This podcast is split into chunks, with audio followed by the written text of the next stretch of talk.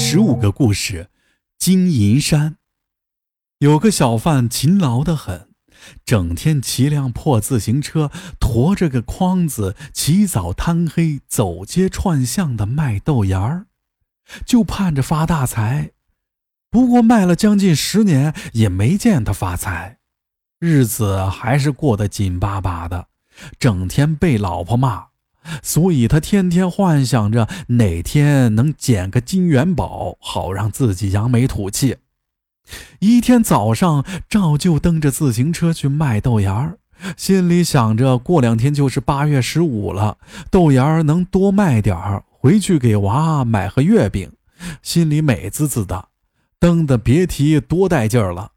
谁知道今天呢，咋这么邪门的？天都黑了，还剩多半筐。搞得晌午饭都没舍得吃，饿得裤子都往下掉，月饼也泡汤了，别提心里有多乱了。便打算再去转几个村子就回家。大概九点多的时候，走到了离他家约有五里地的一个村子，听见那个村子有唱戏的声音。他一听这秦腔声啊，顿时来了精神，也忘记了自己还剩下大半筐豆芽儿。也忘记了饥饿，月饼呢更是抛到了天边去了。这人没啥爱好，就爱听秦腔，赶紧顺着声音过去了。原来是有家呀老人下世了，今天正好是三天，因为是喜丧，家里又有钱，就叫了大戏在村里唱。他二话不说，车子一停就站在那儿看开大戏了。看到十点多的时候，饿得实在不行了，就装作帮忙的人去蹭饭吃。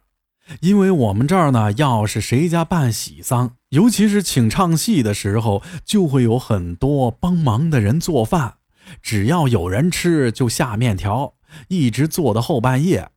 他跑到人家后院，捞了碗臊子面，找了个靠近棺材而且比较暗的桌子，给那儿一坐。直接开吃了，正吃着呢，突然有人叫他名字，把他吓得碗差点给扔了。回头一看，原来是和自己住在一条街上的王师傅。原来王师傅在给这家画棺材呢，因为这家人要求很高，费时间，所以王师傅弄到十点才准备走。哎呀，王师，你把我吓死了！你咋还没回去呢？他放下碗筷问王师傅。哈，马上就走，你咋跑这儿来了呢？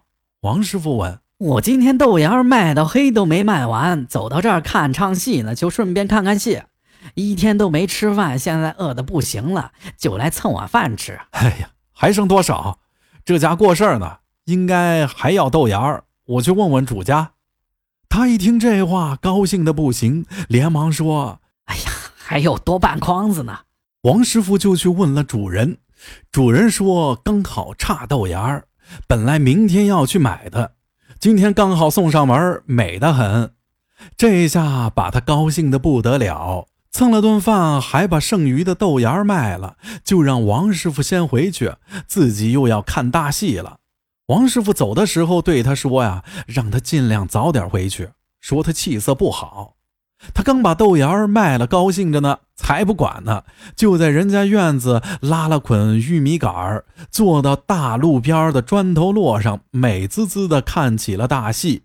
到了半夜，最后一折子戏拾黄金，看着戏，盼着自己哪天也能捡个金砖，结果做着黄金梦睡着了。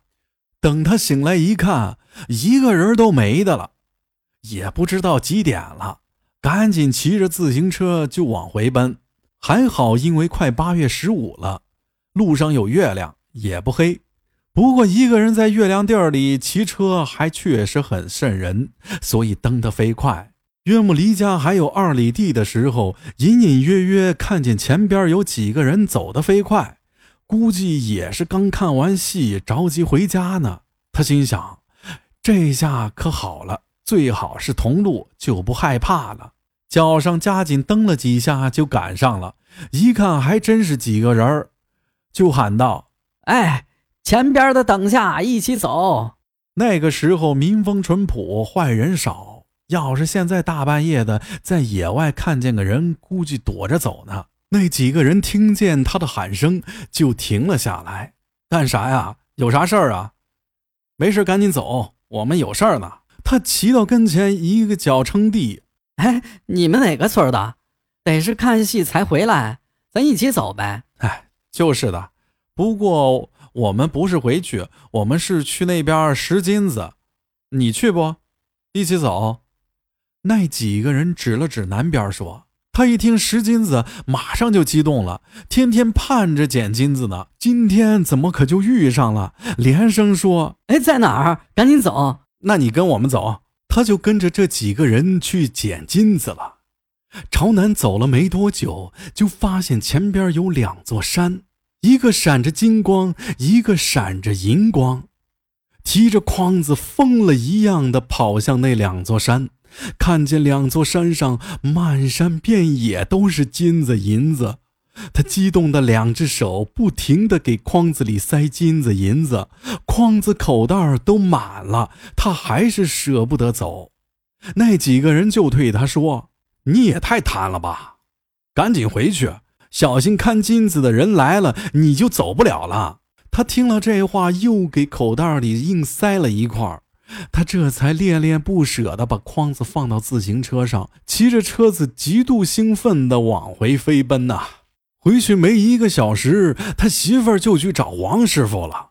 和王师傅是一条街上的人，所以他媳妇儿就把王师傅叫过去了，告诉王师傅说呀，他男人刚驮回来一筐子的锡箔纸，身上也装满了金包纸，非说自己驮了筐金子回来。娃才说：“金子那么重的，你驮得起吗？”他一听这话就晕倒了，把我急的呀，才来找您。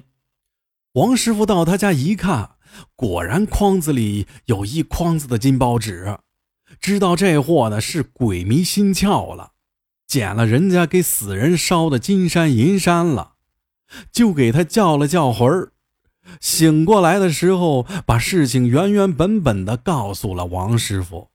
王师傅就带着他去找刚才捡金包纸的地方，到了一看，原来是座新坟，坟堆跟前有一大堆的纸灰，里边还有没有烧完的金包纸，发着迷人的光。本集播讲完毕，如果喜欢阿洛讲的故事，就请点个关注吧。